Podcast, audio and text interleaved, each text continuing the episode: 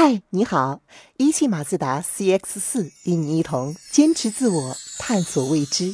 欢迎打开今天的新知日历。从吃饱到好吃，再到吃好，这是我们正在经历的食物进化论。从传统饮食到工业化产品，食物的种类从未如此丰富，我们对食物创新的要求也从未如此迫切。为什么说迫切呢？根据联合国粮农组织的统计，预计到二零五零年，全球人口将比现在还要增加二十亿，达到九十亿。食物短缺问题正在严重化。到那个时候，我们怎么养活这么庞大的人口呢？传统的食物恐怕会严重不足了。为了应对这个问题，科学家们正在加紧研究新型的食品。今天的新知日历就带你一起去了解一下。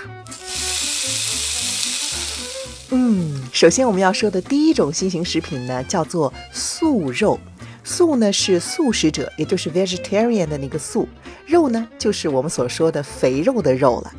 哎，以前呢人们相信肉当然是来自于动物身上，但是现在人口增长速度远远快于食物供给的增长速度，肉类的生产和加工业又是一个成本极高的产业。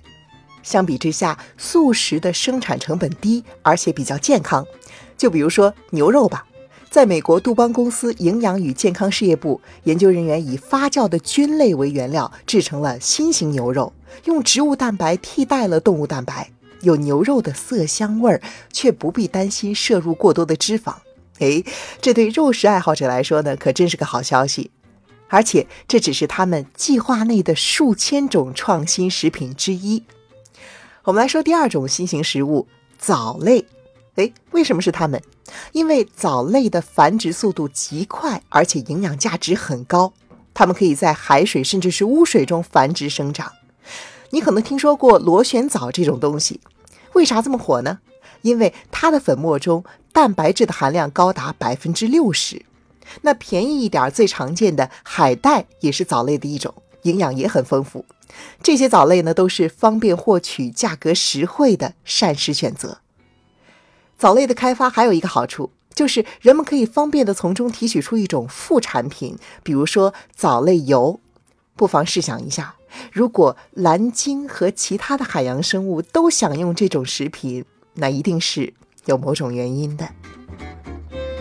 还有一种新型食品，呃，竟然是虫子。呃，比方说，你有没有听说过粉虱呢？花粉的粉，虱子的虱。这是一种像小蛾子一样的昆虫，我们未来的菜单上，比如说 brunch 里面就可能会有它。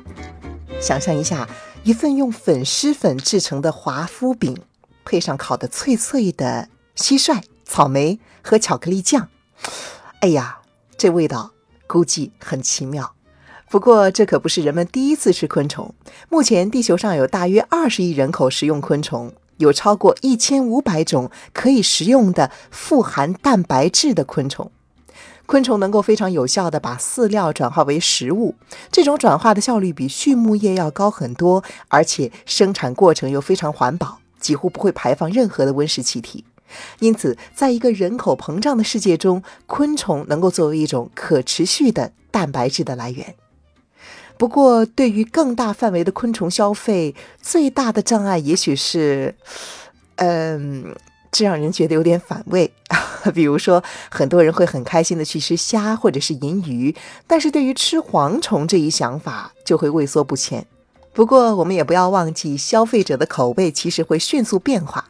就在二十年前，西方国家还很少有人会经常吃寿司。你看，这就是一个好的例子。退一步说，如果没有其他方法，昆虫就很有可能被用作一种隐形食材，比如用在意大利面的酱里。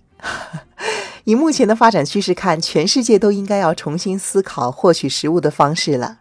想象一下，食物品类在未来可能极其丰富，估计那个时候的人类一定会很惊讶于当下的我们竟然会吃动物肉、吃蔬菜来填饱肚子。让我们拭目以待。以上就是关于未来我们可以吃什么的观点，供你参考。我是楚笑，祝你今天微笑开心，欢迎给我留言，明天见。